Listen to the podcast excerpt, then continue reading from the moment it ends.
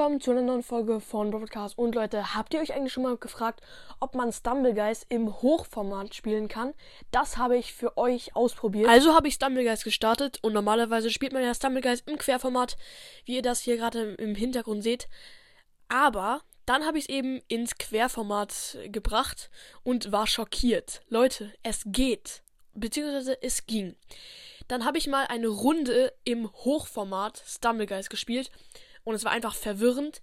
Aber Leute, danach ging es nicht mehr. Ich weiß jetzt nicht, ob das ein Bug ist oder ob das jetzt weiterhin geht. Und jetzt blende ich euch da ein kleines Video ein. Also Leute, wie ihr seht, gehe ich jetzt in die Lobby und es sieht ziemlich krass aus. Und da oben sind noch die Stumble-Token und Gems verbuggt. Es ist auf jeden Fall unfassbar und der Shop sieht auch komischer aus. Leider habe ich nicht am Glücksdreh gedreht. Das wäre bestimmt noch komischer und würde wahrscheinlich auch krass aussehen.